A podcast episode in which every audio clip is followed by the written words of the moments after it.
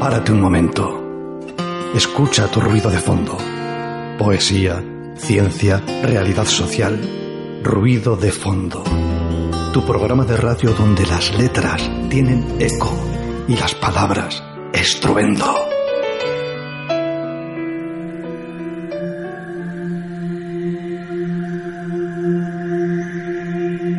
Buenas, buenísimas tardes, queridas y queridos amigos. Arrastión. Aquí estamos de nuevo en la tarde del lunes, como no podía ser otra, de 4 a 5 en ruido de fondo. Eh, Candela Radio 91.4 de frecuencia modulada. Saludamos a Miguel Ángel Puentes, que está ahí a la orden de esos mandos. Arrastión, Miguel Ángel. Bueno, pues como cada tarde de los lunes vamos a, seguir mm, aquí. Eh, Sabéis, eh, nos repetimos que nuestro dial es el 91.4 de frecuencia modulada para Vizcaya. Si fuera que nos escuchas desde otro sitio, aunque sea desde el otro lado del globo, pues eh, puedes escuchar nuestra señal online en www.candelaradio.fm contacta con nosotros, escríbenos o bien, eh, bueno, nos puedes llamar por teléfono, eh, cualquiera de las dos cosas. Si es a través del correo electrónico, ruido de fondo o si es por el teléfono 94 421 32 76. Venga, no nos abandones, quédate con nosotros en este ratito entrañable. Tenemos un montón de cosas para contarte estupendas. No te vayas.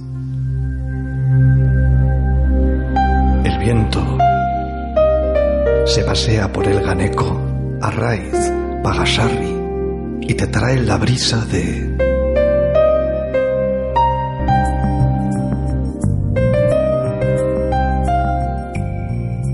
Bueno, nuestro primer bloque temático, Caja Mujer, llega en taxi, sí, hasta Candela Radio. Atención, se apean de él Mari Carmen Azcona, escritora, y le acompaña Alberto Barona, vienen deseando compartir con todas y todos nosotros la iniciativa Lecturas para Proyectos Cortos. Nos lo van a contar enseguida, con pelos y señales, las partes implicadas, el taxista y la escritora. A vecindario llega Juan G. No sabemos si en metro, en autobús, a pie, pero bueno, está aquí con nosotros, que es lo importante. Él es el coordinador y comisario de la sexta edición de la Bienal de Poesía Experimental, en su edición de este año una exposición con un puñado de artistas y una forma distinta de concebir lo poético, con actividades, talleres y homenaje incluido a Adriano Espatola. Tras su estancia en Masauri, hasta el próximo día 29 de abril, comenzará luego un itinerario que Juan Gesanz nos va a contar con fechas y actividades. La agenda, eh, siempre fiel a nuestro cierre en el programa, y compartirá contigo, amiga y amigo oyente, esos planes divertidos, didácticos e interesantes a los que acceder por muy poquito dinero. En este empeño que tenemos en ruido de fondo en luchar contra el aburrimiento. Sabemos que tú también lo haces, claro que sí, porque la diversión es inherente al ser humano. Así que si te parece, empezamos con música un poema que escribió León Felipe y que Paco Ibáñez puso música. Se titula Como tú. Sí, como tú y como tú también. Así es mi vida, mi vida, piedra como tú, como tú piedra pequeña como tú, piedra ligera como tú, como tú, canto que ruedas como tú, por las veredas como tú, como tú, guijarro humilde como tú, de las carreteras como tú como tú, piedra pequeña como tú, como tú, guijarro humilde como tú, como tú, que en días de tormenta como tú, te hundes en la tierra como tú como tú luego centelleas como tú, bajo los cascos, bajo las ruedas como tú, como tú, piedra pequeña como tú, como tú, guijarro humilde como tú, como tú que no sirves para ser ni piedra como tú, piedra de una lonja como tú como tú, ni piedra de un palacio, ni piedra de una iglesia, ni piedra de una audiencia como tú, como tú.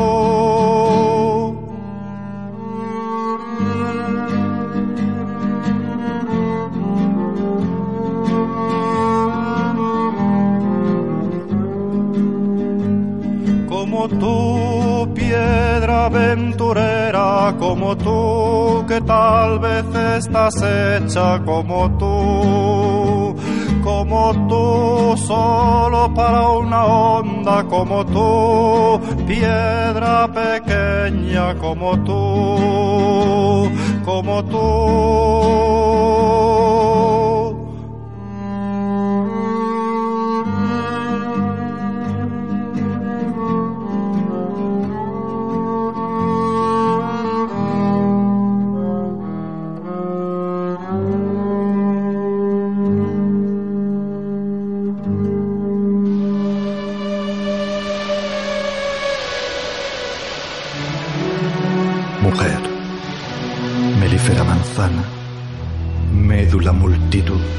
Machete matador, milonga milenaria, música mentolada, morada material, muselina morbosa, mirilla matemática. ¿Me miras?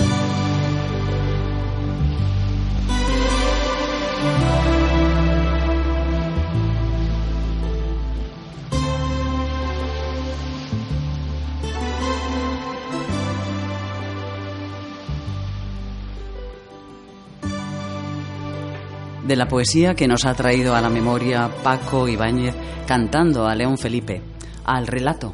Aquí Mari Carmen Azcona, nuestra invitada en Caja Mujer, es autora de Patchwork y El silencio de los puntos suspensivos.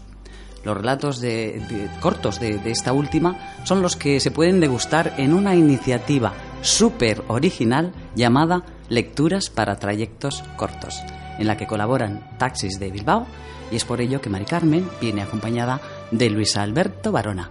Arrastión, buenas tardes, Mari Carmen. Hola, buenas tardes, Daniela. Buenas tardes, Alberto, Luis Alberto. ¿Cómo te llamamos? Buenas tardes, Alberto. Alberto, estupendo. Pues muchísimas gracias por vuestra presencia en nuestro programa. Vamos a comenzar un poco eh, por, por el principio.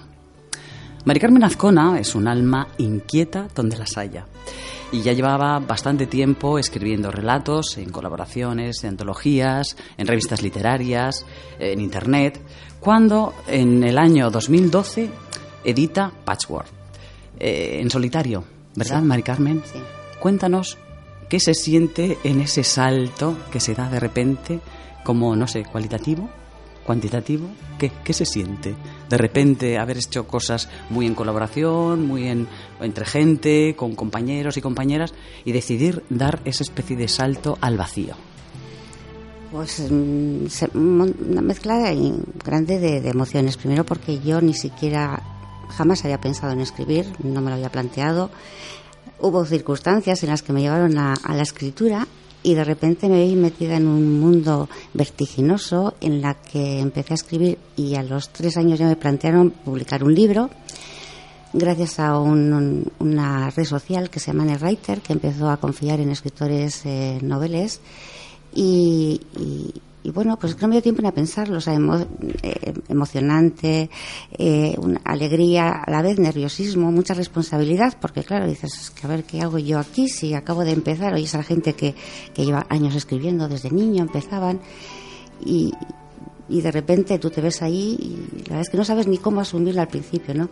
Pero muy contentamos, una satisfacción impresionante, eh, el orgullo de que hayan confiado en ti, el, el decir, esto lo he hecho yo, o sea, ¿cómo lo he conseguido? O sea, es un hijo mío. Es, es, eso es, que dices una cosa que yo siempre he sido amante de los libros, ¿no? Y de repente que te veas que hay un libro que está con, con, tu, con tu nombre, ¿no? Dices, yo siempre digo que el libro es la extensión de, de uno de nuestros sueños, una extensión física además, ¿no? Dices, un sueño que puedes tocar, palpar, oler.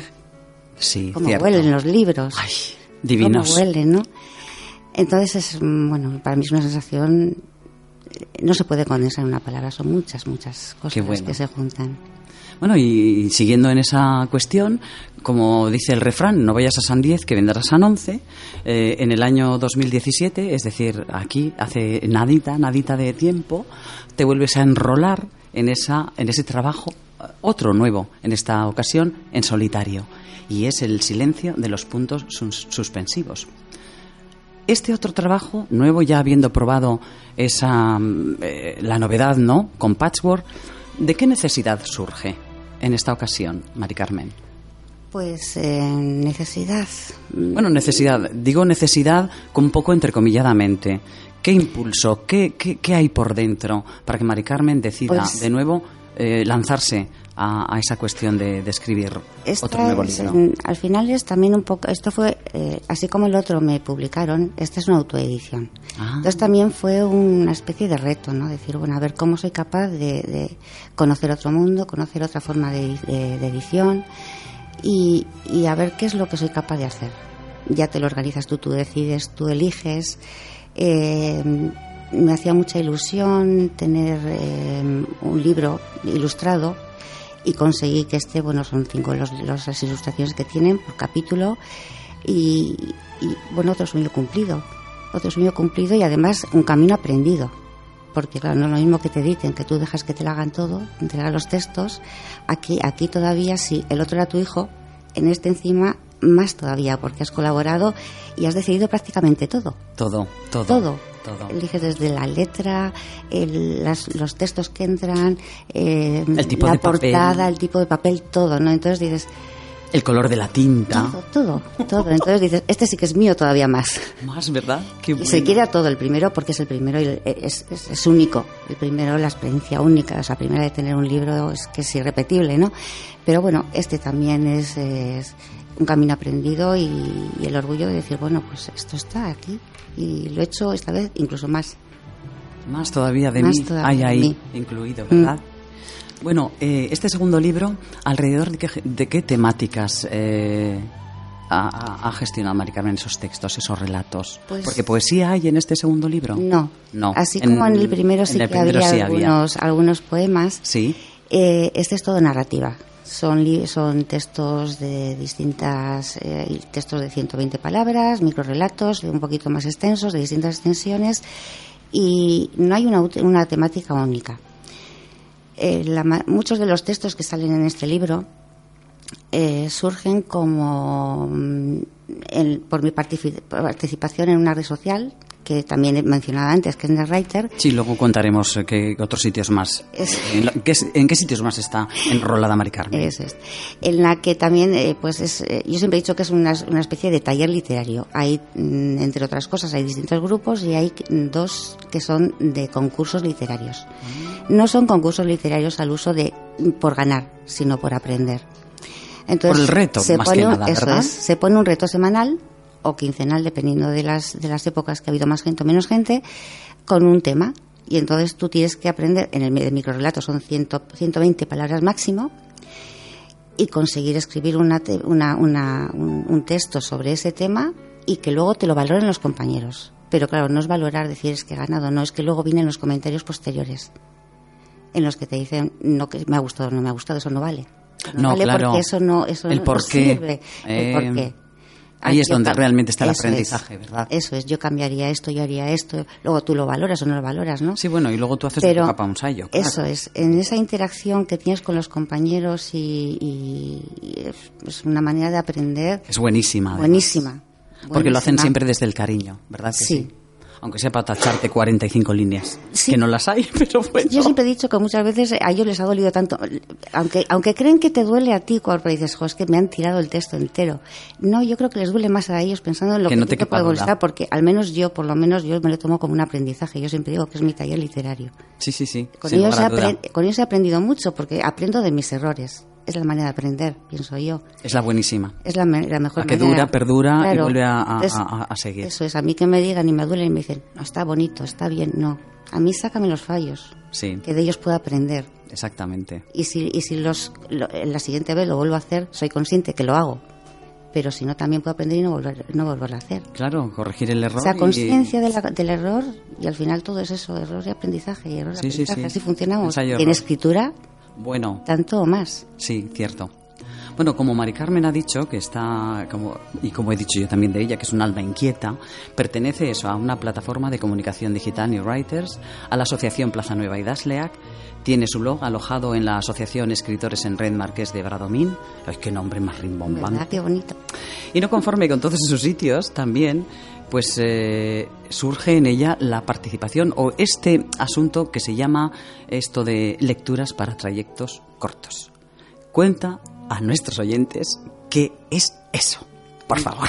Bueno, a ver, lecturas para trayectos cortos es eh, una idea que hemos eh, puesto en colaboración con, con Alberto, Luis Alberto Barona, que pertenece a Radio Taxi, yo se lo propuse a él, eh, para fomentar un poquito la lectura. A mí me daba mucha envidia esas ciudades en las que llegabas al metro y había dispensadores de textos, o que ibas al autobús y te, te daban también textos para leer y demás.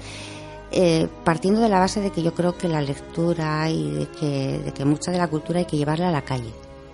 El tip, el, el, el dijo lo de Yagi Yagi plazará para llegar al mundo Sí, y yo pienso que eso es una de las partes, ¿no? Y que una de las maneras de fomentar la lectura es llevándosela la lectura a la gente. Y me parecía una idea bonita el, el que contábamos unos taxis con unos taxistas maravillosos en Bilbao, además, y encantadores. Eh, si, pues bueno, poner un libro en, en el taxi son relatos cortitos que perfectamente de Bilbao a, a, o sea, no sé, de Basurto a Santucho se puede leer uno o incluso dos. Mm, eh, Como obviamente- pildoritas. Igual. Obviamente no puedes no puedes poner un- una novela en un taxi porque no no, hay no, porque te quedas con las ganas de saber el final, es. siempre. Pero sí que sí que he visto que, me parecía una idea interesante y que también una manera de fomentar a la gente, tanto en la escritura como en la lectura, es a través de relatos cortitos. Hay mucha gente que dice, "Ah, es que no me gusta leer, es que me, me canso. Sin embargo, veo que con los relatos cortitos sí que Entran empiezan más, a entrar, al- sí al que trapo. empiezan a entrar. Y, y bueno, luego además teníamos la oportunidad de que teníamos unos taxis que son eléctricos, que podíamos unir eh, la ecología de, de unos taxis sostenibles, eh, eh, lo que es energéticamente y además pues eh, culturalmente. Jope, Y luego me, parecía también que era una, una, cosa- una manera bonita de, de, de- de mostrar una cara también eh, de Bilbao, de Bilbao porque Amable, ¿verdad? amable, cultural, porque no dejan de ser ellos los primeros que recogen a los, a los eh, extranjeros cuando vienen en el aeropuerto, a los turistas, los que les informan, los que les llevan, los que les traen, ¿no? Y me parecía que era un- una simbiosis bonita para todos, ¿no? Para los, para los taxistas, para mí, para los posibles lectores y lo que es para ciudad, ¿no? Sí, sí, sí, para los usuarios, Para sean los de aquí o de, o de la Conchinchina. Y bueno, Alberto, por alusiones, ahora eh, cuéntanos la experiencia desde el punto de vista de, de- de eso, del taxista, de, de- de radio, de Radio Bilbao, de Bilbao. ¿Cómo, bueno, qué te pareció en principio que Mari Carmen Azcona se acercara a ti y te contara eh, esta especie de milonga tan bonita? Bueno, pues eh, la verdad es que me, contó lo mismo que ha contado ahora, ¿no? Me, me- me sedujo la idea, me pareció una idea fabulosa, digo, se le ocurrió a ella precisamente, ¿no? Y me lo, me lo comentó a mí, a ver qué me parecería y tal. digo, bueno. Yo justo eh, hacía muy poco tiempo que había cambiado mi taxi, había puesto un taxi eléctrico y junto a mí eh, había otros cinco compañeros y bueno, y nos sedujo la idea de unir eh, po- eh, esas dos ideas, ¿no? La idea de la literatura y la idea de- de- de- del taxi ecológico, ¿no? Entonces, eh, no sé, aprovechar eh, la gente que iba en silencio dentro de un taxi, con un silencio absoluto, sí, bueno, pu- puedes llevar un poquito de música y tal, pero el coche no suena nada, ni por dentro ni por Y fuera. eso es porque es ecológico, ¿verdad? Ecológico. Y es, eh, has dicho, eléctrico. Eléctrico, sí, sí. Ah, qué bueno. Sí, Tomen sí. nota, eh, queridos oyentes. Esto es interesante, interesante. Y bueno, y me, tra- me trasladó la idea, me, me pareció desde el primer momento fabulosa y bueno, y me sumé a ella, eh, nos hemos sumado el grupo de taxistas que disponemos de coches eléctricos y bueno, y poco a poco incluso pues otros otros compañeros eh, me han ido preguntando y bueno, ya, ya iremos ahí. Pero a mí ¿Les ha picado parece- la curiosidad? Sí, sí, A los sí, taxistas también, qué bueno. Y a, y a los clientes. Yo llevo el libro eh, expuesto con una, una pegatina en la que anunciamos la idea de leer en el taxi y bueno, y la gente se anima eh, bastante a, a la lectura. ¿Y ahora qué pasa? ¿Que los taxistas estos eléctricos tenéis cola de clientes para, para esto o, o qué? No, no, no, cola de clientes no, porque estamos en la misma cola que los demás. Pero bueno, eh, la gente curiosea mucho con el taxi eléctrico, ¿no? Ve los coches eléctricos como, los veía como algo del futuro y ahora ya los ve por las calles de Bilbao circulando y ven que es el presente, ¿no? Y y hasta puedes montarte en uno y que te lleve a un sitio y encima ir leyendo. Ir leyendo sin oír ruidos, sin oír, eh, sin echar humos, Qué bueno. todo muy bien. Muy o sea, bien. el, el paradigma de una ecología con la cultura ahí hermanadas eh, fabulosamente. Sí, sí. Qué bien, qué bien. Bueno, ¿cuánto tiempo lleva en marcha esta, esta iniciativa? Pues eh, yo calculo que llevaremos dos meses aproximadamente, Dos Sí, mesecitos. más o menos Por ahí. dos meses. Un par de meses. Y así, conclusiones a bote pronto. Eh, seguimos contigo, Alberto, esas que, que, que vas tomando nota en ese diario en el que tú trabajas con el taxi. Te llegarán, me imagino, también comentarios del resto de compañeros. Eh, haznos un poco balance de estos dos mesecitos que lleváis con el, con el tema Bueno, eh, el, trabajando el sobre balance él. es positivo. E igual va más lento un poquito de lo que yo, eh, pensábamos en un principio. La gente es un poco remisa a llevar cosas en el taxi que, eh, que impliquen, no sé, la falta de espacio quizás, de colocar un libro, tal. Pero bueno, al final eh, yo creo que es también... eh, Habituarse, imagen- quizá. Sí, habituarse. Y luego que yo también lo he orientado un poquito hacia, hacia la imagen del taxi, ¿no? El que la imagen del taxi eh, es una forma, es una forma de, de- de- de dar una imagen más amable del taxi. El taxi no solo te transporta, sino que además hace que ese viaje sea placentero. Eh, Te cuida, te ¿no? cuida, de alguna manera. Amén de cuidar el medio ambiente, en vuestro caso, con esos también, coches eh, también. eléctricos. Entonces, no sé, es buscar un poco que la gente tenga una percepción más positiva del taxi. Y para Mari Carmen, desde tu punto de vista, esta, esta conjunción entre taxistas, escritora, eh, mm, textos breves, relatos cortitos, ¿qué está siendo para Mari Carmen? Pues eh, también una aventura emocionante. A mí es que toda- siempre me emociono con las cosas, eso es verdad, ¿no? Sobre todo cuando mm, de repente dices, mm, no sé, eh, como dijo Lewis Carroll, no sabes hasta dónde vas a llegar hasta que no te pones en camino, ¿no? Y dices, bueno, Exactamente.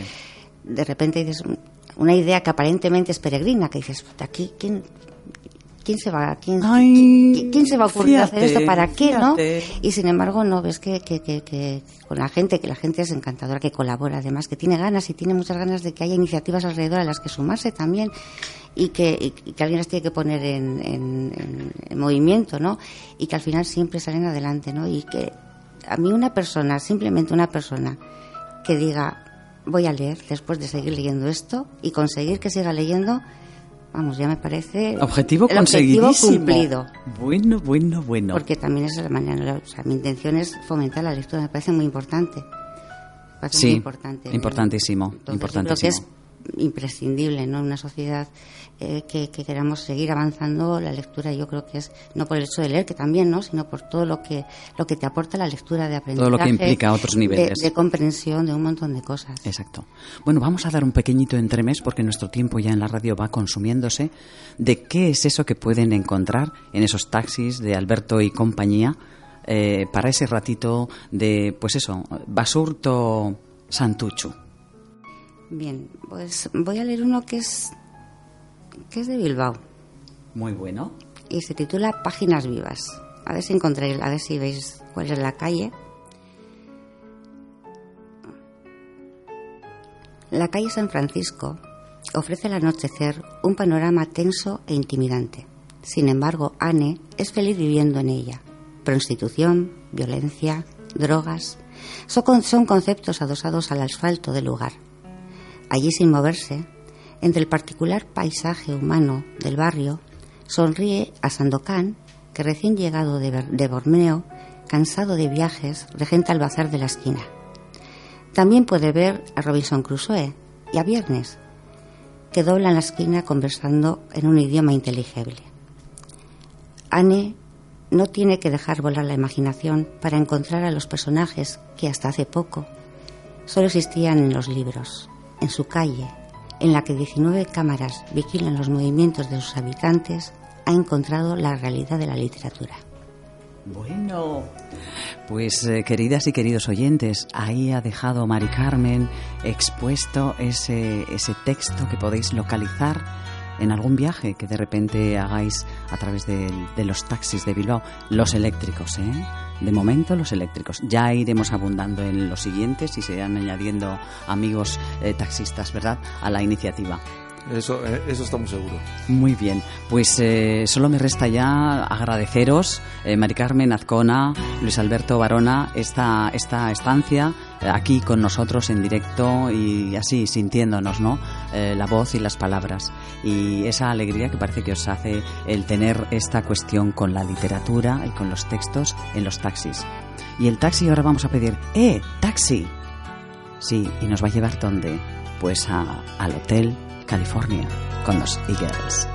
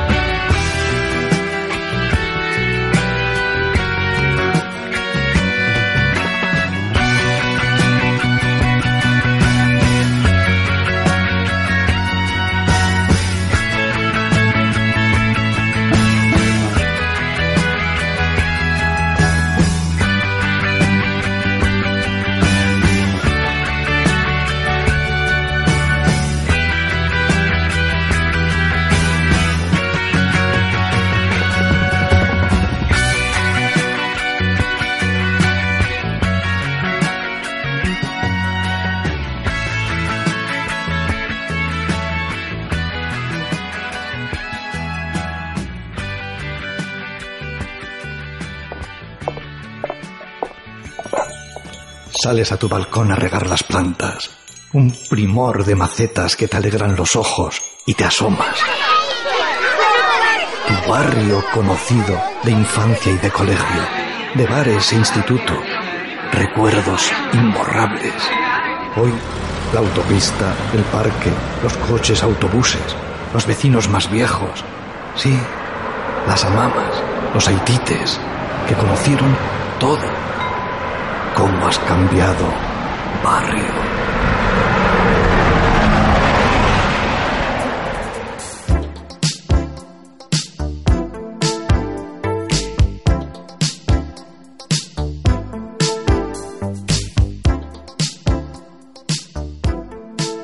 Bueno, y en taxi hemos llegado al destino del Hotel California, este famoso tema de los Eagles, que no por conocido, bueno, que por conocido, lo conoce Juan G. Eh, San Morera, fijo, fijo.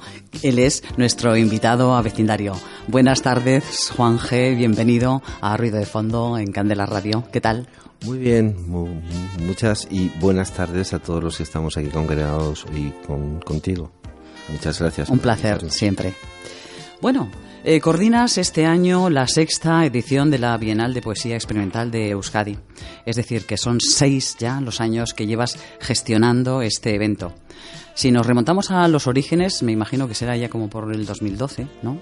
Que si, si, los, si los duplicamos porque es bienal, igual mejor. Ah, Entonces ya nos contamos en los 12 y dices, uh, eh, es verdad, En, la, en, la, en la mitad. Es verdad, es. cierto, es cierto, que es... La hacemos, la hacemos cada dos años cada es una actividad que, que nos generamos, o sea, necesitamos eh, generar muchísimos recursos para poder no solamente el editar, sino buscar, ¿no? También, es un la espacio, Es un espacio con, que tiene que ir con muchísima tranquilidad, ¿no? Buscando y viendo, probando y al final pudiendo traerlo hasta aquí y poder generar este festival. Bueno, pues eh, cuéntanos entonces de eso de origen por ubicar un poco a, nuestros oyentes. Eh, se trabajaba en Euskadi eh, la poesía experimental y no lo sabíamos y, Juan G. Sanz con, la única puerta de izquierda. ¿Cómo fue? ¿Cómo fue? cuéntanos ese proceso. Eh, el decir, vamos a hacer una, una esta, porque todo creo que surge, cualquier cosita surge decir, eh, oye, y si hacemos esto y lo, lo hacemos de forma, pues eso, o anual o bianual, como es el caso de, de esta, y vamos a meter estos contenidos aquí o no sé cómo surge ese, Yo creo que eso surge como todo bajo una necesidad. Tomándose un café ¿eh? ejemplo eh, o sea eh, normalmente todo surge eh, a partir de una necesidad no y la necesidad es la de buscar y experimentar. En este caso yo siempre he estado trabajando en, en, la zona, en una zona bastante vertiginosa en, el, en un espacio de vanguardias con lo cual eh, trabajar en ese espacio te hace eh, primero experimentar y viajar bastante y, moverte un montón y no llevarte nada y luego llevártelo todo.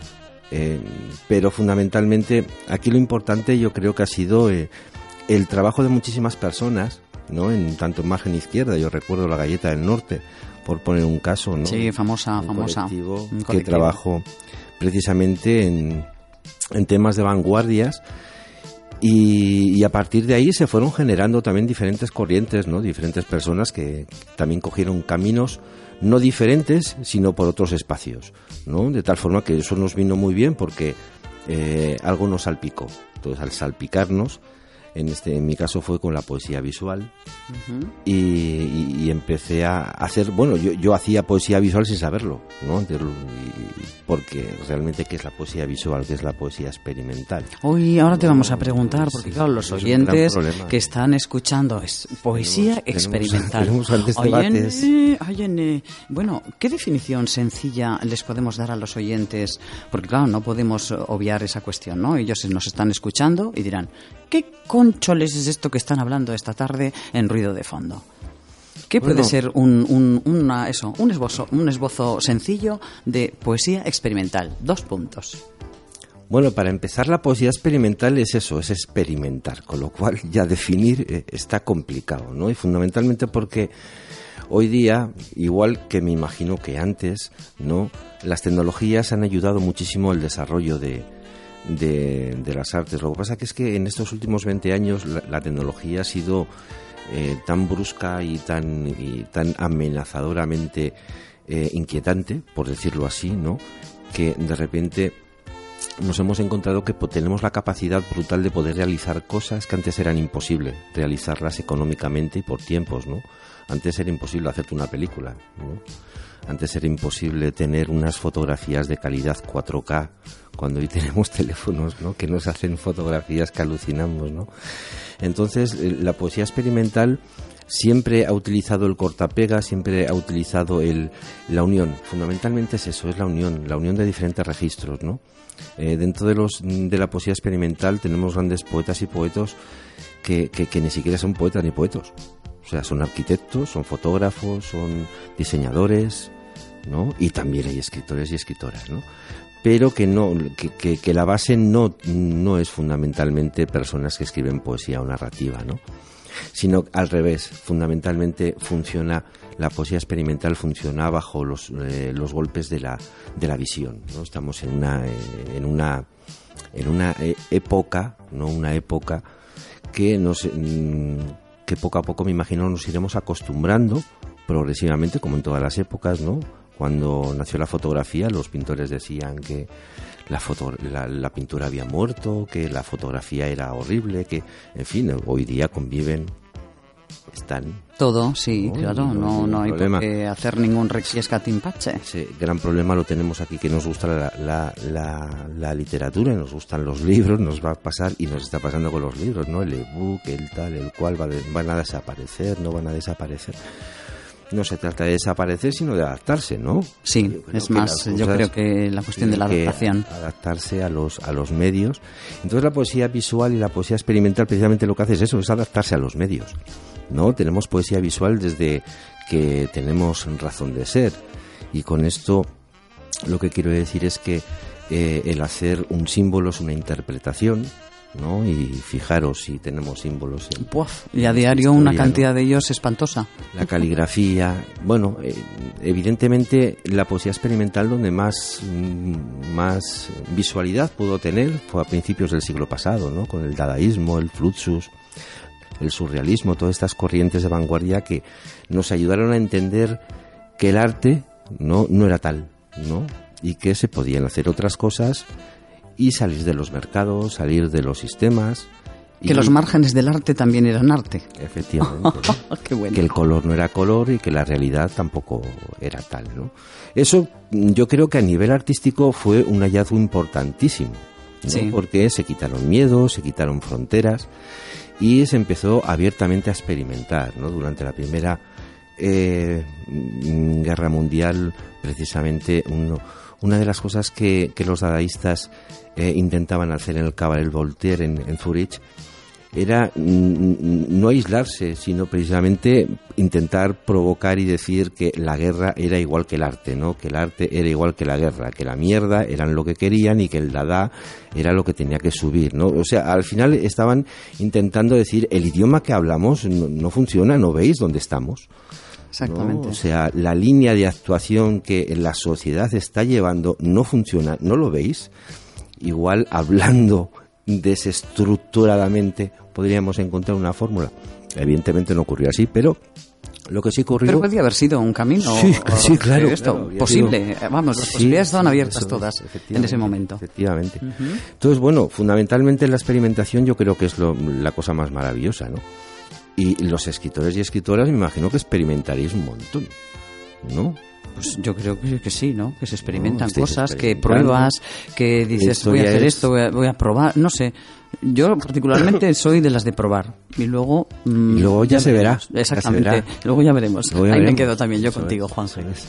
Bueno, el pasado día 27 de marzo has eh, bueno, has dado el pistoletazo de salida inaugurando esta exposición en Torre de Ariz con la presencia de Andoni Turbe, director general de Cultura de la Diputación Foral de Vizcaya, el alcalde de Basauri, Andoni Busquets, eh, Ichaso Erroteta, técnica de Cultura del Ayuntamiento de Baracaldo.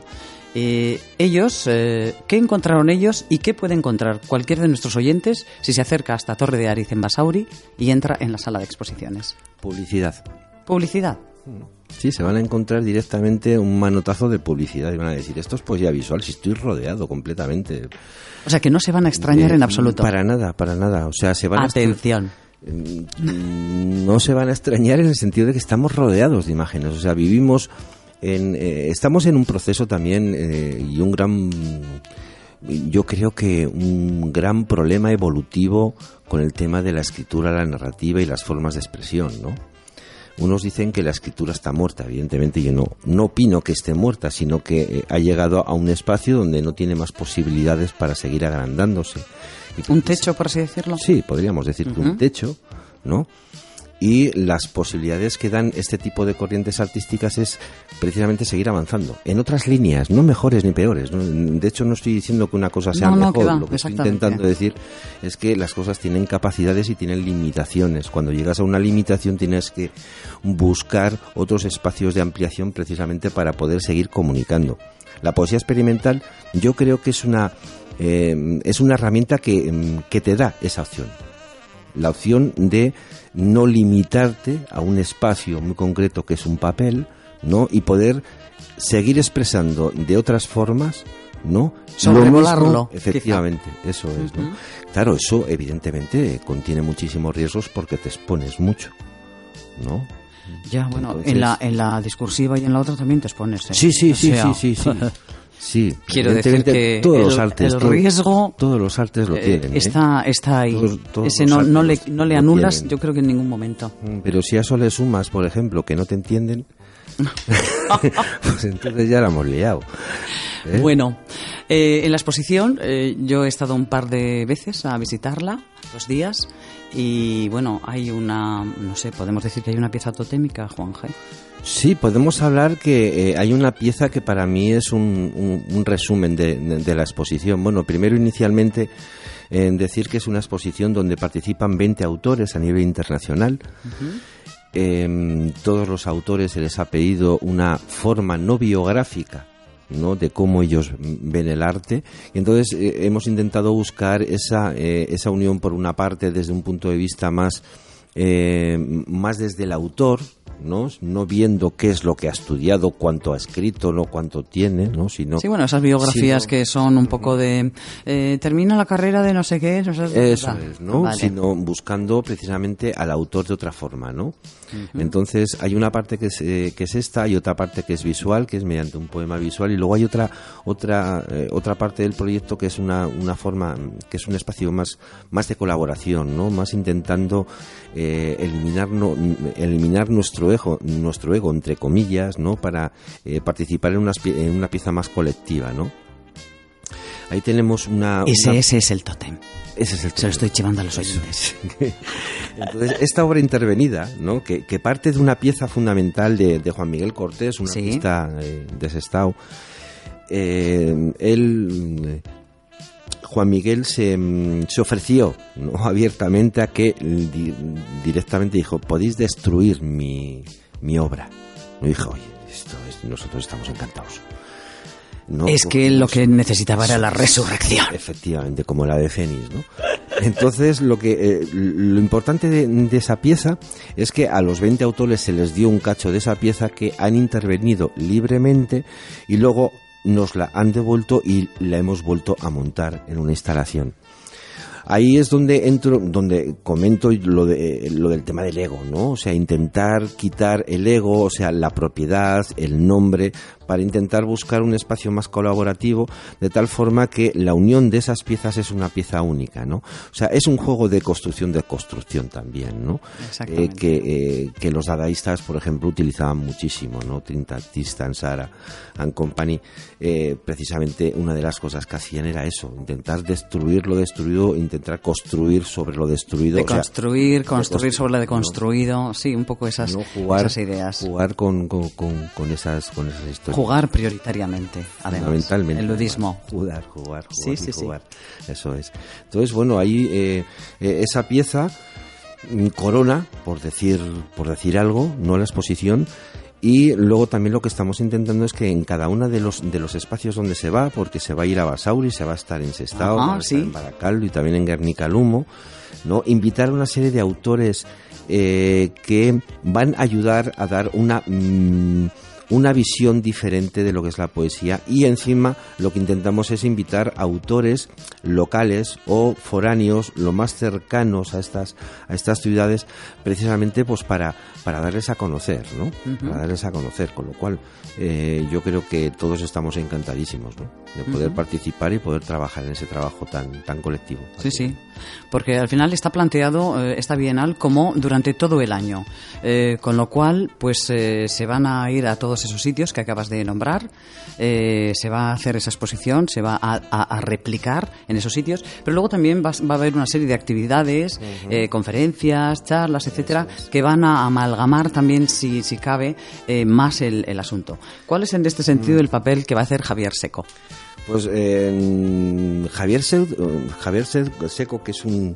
es un También se ha prestado, ¿no? Es un maravilloso amigo, ya de entrada Sí, es un maravilloso sí. amigo y, y un gran poeta visual, ¿no? Él se dedica fundamentalmente a las artes plásticas. De hecho, pinta muy, muy bien, pero trabaja muchísimo con técnicas vanguardistas, en este sentido, con acciones, con instalaciones, con objetos. No le gusta trabajar muchísimo y de hecho trabaja, tiene una, una parte de su trabajo que es la poesía objeto, ¿no?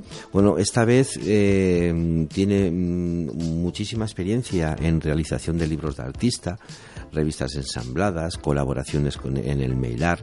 Entonces lo que, lo que hemos hecho ha sido invitarle, le hemos dicho que, que se venga para aquí y el día 25 y 26 de abril lo tendremos con nosotros, donde va a dar un, un taller que es de poéticas transversales, que lo, fundamentalmente lo que, lo que va a hacer va a ser eh, jugar con, eh, con las revistas ensambladas, la poesía visual y el mail art, ¿no? Entonces, en- entre estos dos días, yo creo que se va a generar una serie de sinergias entre, eh, entre el propio Javier, eh, porque yo creo que nos va a dar dos clases magistrales brutales. ¿eh? Sí, no me cabe ninguna duda. Y entonces yo os invitaría. eh, Sí, desde a- aquí, desde aquí, hazlo. Desde aquí, eso es, os invito pues a, a que podéis venir. Que es gratuito, además. Es gratuito, efectivamente, es gratuito. Y simplemente lo único que tenéis que hacer es mandarme eh, un email a la única puerta a la izquierda arroba outlook.es. Voy a volver a repetir. Sí, repítelo. Y todo juntito, ¿eh? Sin ni un espacio entre medio. La única puerta a la izquierda arroba outlook.es. Entonces, bueno, es gratuito, como nos ha dicho nuestra compañera Daniela. Y yo creo que va a ser un taller bastante interesante. ¿eh? Sí, sí, sí, no Luego, me como, como también os, como también estabas diciendo, Daniela, pues bueno, va a haber actividades en Bilbao, van a ser actividades en Basauri, Sestao, pero luego también tenemos una parte internacional, donde trabajaremos en Berlín, donde trabajaremos en Pekín, donde ¿México? Estaba... México fue fue la anterior vez. Ajá. Eh, vamos eh, cambiando de Cambiando. de, de continente. Extendiendo.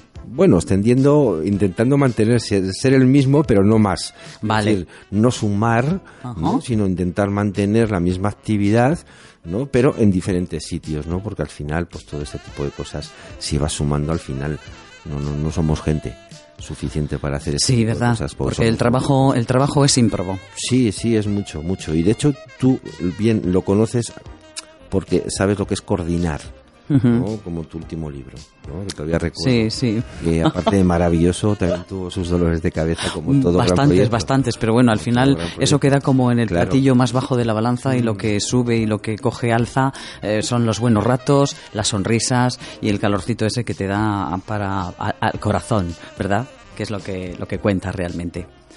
Bueno, pues eh, ahí queda pendiente mm, el sobre como continente. Este es un epígrafe que me muestra Juan G y quiero que lo cuentes porque va a ser en el taller que va a, a ofrecernos Javier Seco el día 26.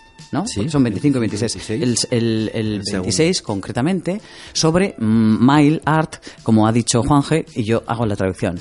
Arte postal. Habéis visto que bien me manejo en el inglés.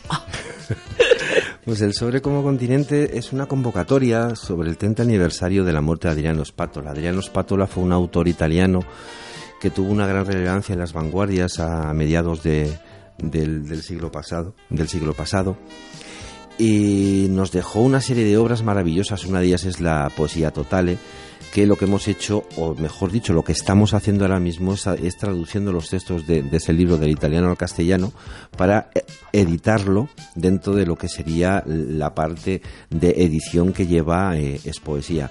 Entonces, mm, hemos, lo que hemos hecho ha sido una convocatoria a nivel internacional donde estamos recibiendo, pues ahora mismo tendremos aproximadamente unas 100 aportaciones. Hola. Ya, ¿no? Y se seguirán recibiendo hasta el día 30. No obstante, toda la información que, que estamos dando y bastante más la tenemos en Es Poesía EX eh, Admiración Baja Poesía. ¿Eh? uh -huh. y en internet lo vais a encontrar todo. ¿eh? Sí, en cuanto metáis la, ex poesía en el claro. buscador de Google, enseguida sale el blogspot de aquí, la única puerta a la izquierda, es. eh, con Juan G aquí a, capitaneando el, el asunto. Intentando llevar el asunto. Bueno, bien, pero lo consigues, sí, ¿eh? Lo, lo consigues, lo sí, sí, sí. Muy bien. Bueno, ahí queda eso, el sobre como continente. Uh -huh. Ir pensando que faltan los nuestros, amigos y amigas oyentes. Bueno, el mío, yo ando preparando algo, ¿eh? Bien, bien. Yo eh, ando preparando que, algo. Que Tengo una idea rondándome ya el coco, a ver si la, la, hago física y hago eso de enviar por el buzón y nada, y que llegue a donde tenga que llegar.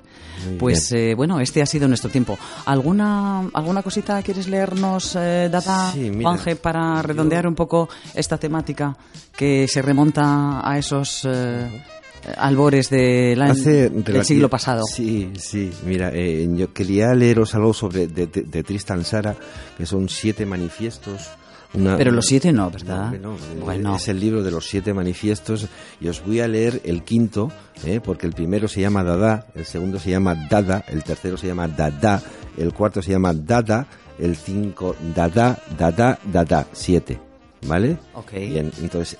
En, dada, dada, da. Da, da, da. Entonces en el octavo nos dice lo siguiente, ¿no? Eh, para mí lo importante en el arte y el, tema de las vanguardias es que no, no es que me digan qué es lo que hicieron, sino que cuando los tuvieron, cuando lo hicieron, fueron los primeros y, y entonces en ese momento es cuando realmente tiene sentido.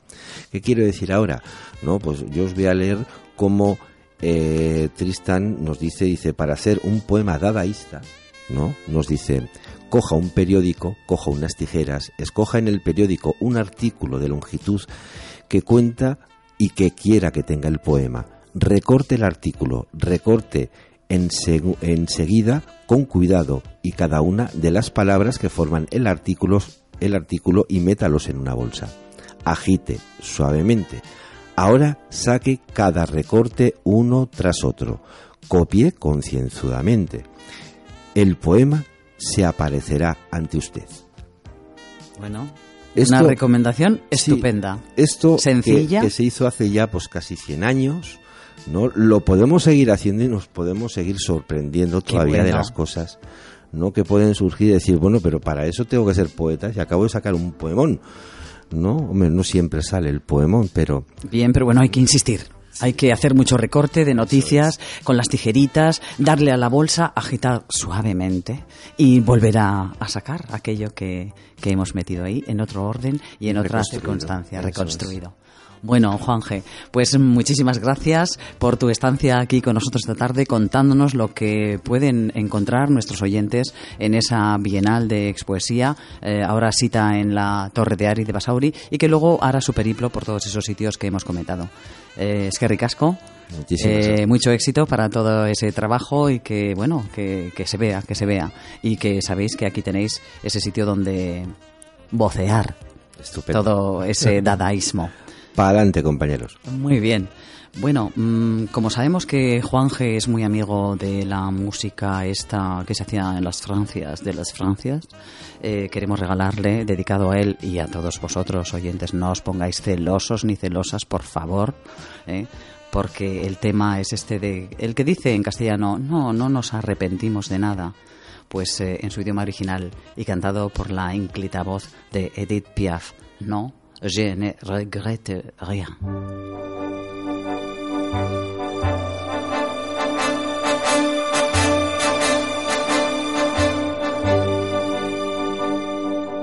Non, rien de rien. Non, je ne regrette rien. Ni le bien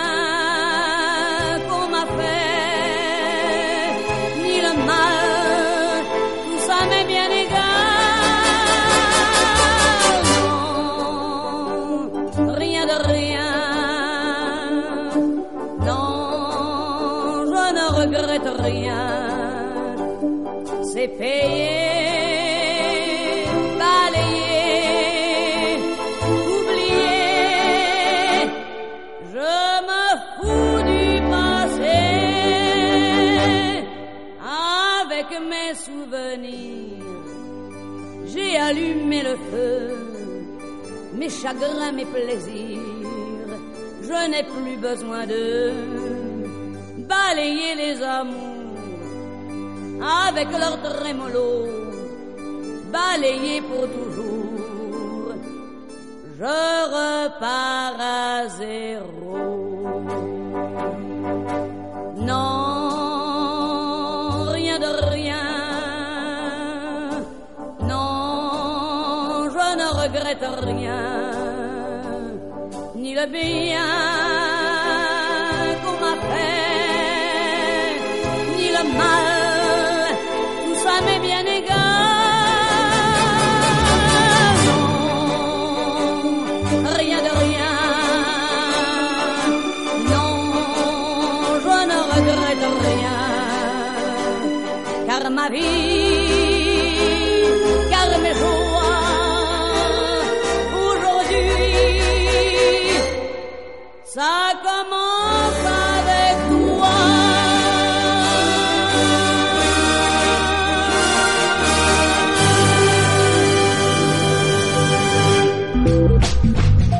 manos a los bolsillos rebuscando.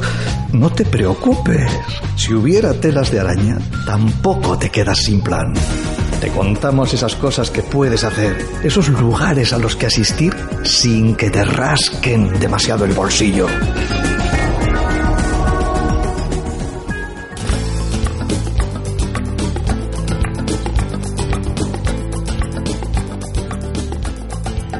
Ahí con esta preciosa interpretación del Gorrión de París, que no es otra que Edith Piaf. Comienza nuestra agenda. Vamos a recordar, tal como nos ha dicho nuestro invitado Juan Gesanz, que la exposición de la sexta Bienal de Poesía Experimental estará en la Torre de Ariz hasta el próximo día 29 de abril, para que os deis un paseo y sepáis un poco de lo que es esa otra modalidad poética. También nos llega noticia desde la Huerta de San Vicente, nada más ni nada menos que en Granada, el lugar de la Casa Museo de Federico García Lorca. La exposición, que tendrán a disposición del público asistente hasta el próximo 24 de junio, se titula Exposición Andalucía, Imagen y Palabra. Diálogos entre las artes y las letras andaluzas a caballo entre dos siglos. También a modo de recordatorio os contamos que desde el pasado 13 de abril y hasta el próximo 11 de mayo está en Bilbao Arte, en Urazurrutia número 32, la exposición titulada Ebra de Suar Iruretagoyena. Hoy lunes, por ejemplo, sin ir más lejos, un poquito más tarde de que terminemos nosotros nuestro programa, si te encuentras en la vecina Santander, no dejes de asistir a la inauguración de la autora Covadonga Valdés. Su título, Eje.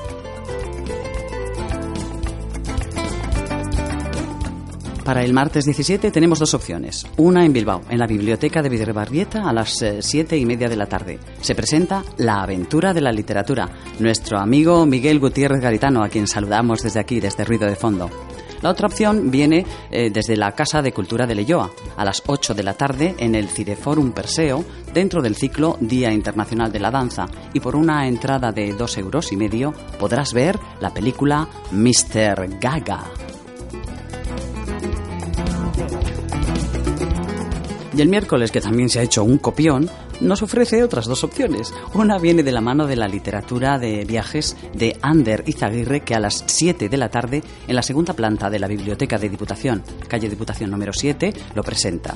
Y la otra, en parte del Club de Lectura en Euskera, que a las 7 y media en la Cultura de Leyoa hablarán de la obra Ordaine. El jueves 19 de abril, ya desde la Videbarrieta Culturgunea, Matemáticas en la vida cotidiana. Que sí, que las matemáticas están en todo. Ah, ya vais a ver. El título, El milagro del primer dígito. Nos lo cuenta Jorge Buescu, que viene exprofeso desde la Universidad de Lisboa.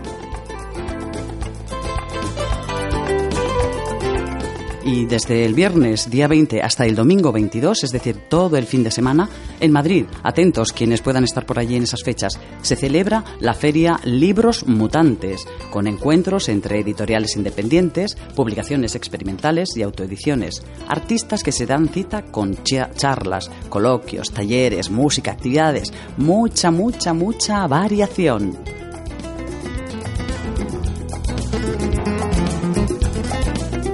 El sábado día 21, desde la Cultur de la localidad de Zarátamo, la Culturechea El Exalde, a las 7 de la tarde hay una velada poética con lecturas de poesía y micro abierto para valientes, para esos que se animen con la recitación poética.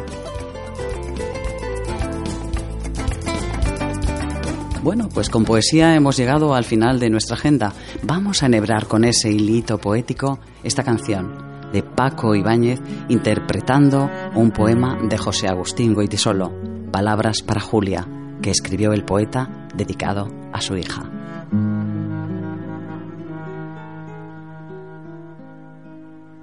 Tú no puedes volver atrás porque la vida ya te empuja como un aullido interminable, interminable te sentirás acorralada, te sentirás perdida o sola, tal vez querrás no haber nacido, no haber nacido. Pero tú siempre acuérdate de lo que un día yo escribí pensando en ti, pensando en ti como ahora pienso.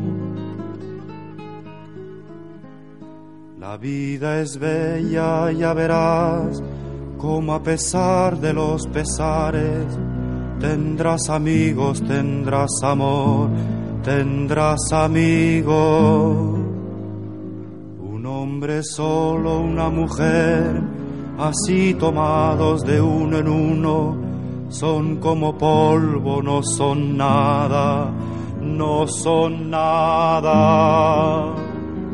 Entonces siempre acuérdate de lo que un día yo escribí pensando en ti, pensando en ti, como ahora pienso. Otros esperan que resista, que les ayude tu alegría, que les ayude tu canción entre sus canciones. Nunca te entregues ni te apartes junto al camino, nunca digas no puedo más y aquí me quedo, y aquí me quedo. Entonces siempre acuérdate de lo que un día yo escribí pensando en ti, pensando en ti, como ahora pienso. La vida es bella, ya verás, como a pesar de los pesares, tendrás amigos, tendrás amor, tendrás amigos. No sé decirte nada más, pero tú debes comprender que yo aún estoy en el camino, en el camino. Pero tú siempre acuérdate de lo que un día yo escribí pensando en ti, pensando en ti, como ahora pienso.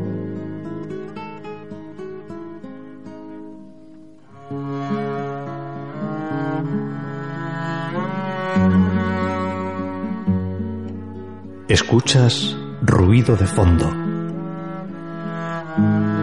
en Candela Radio.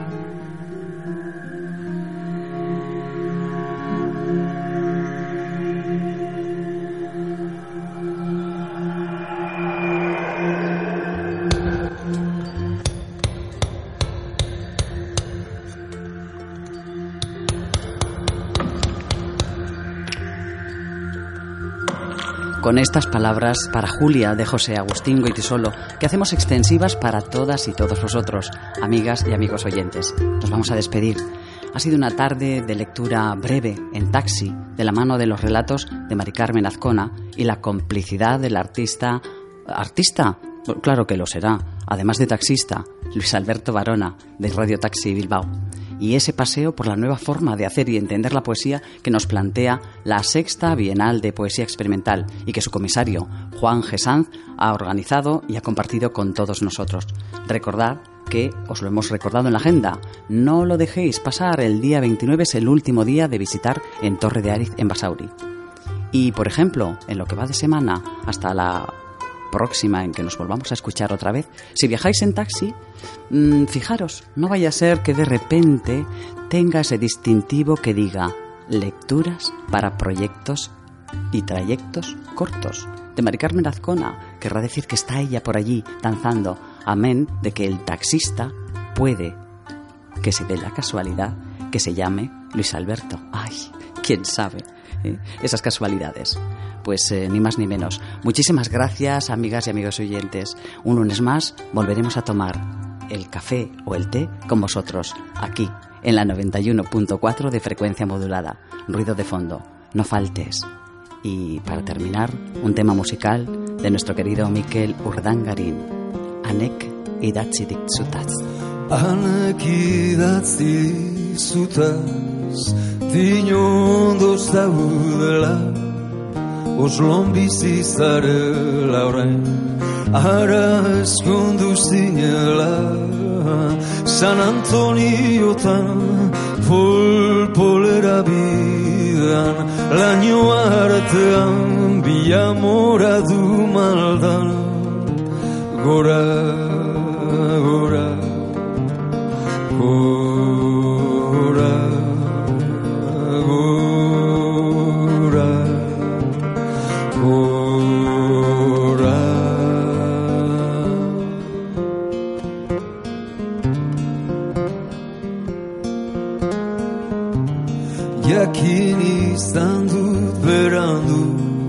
Ama izan zinen maiatzan Jon jarri diozu izana Jende honaren izana San Juan gauazan Errezen itun bekainak Espamoreak Azken balsa eta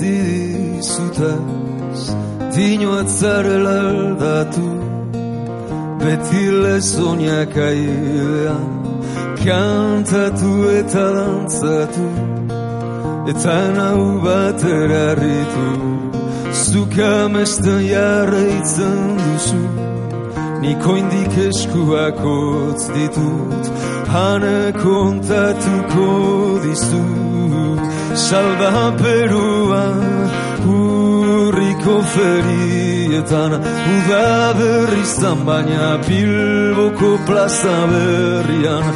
Agur maitea Altxako papiotzak gora Gora,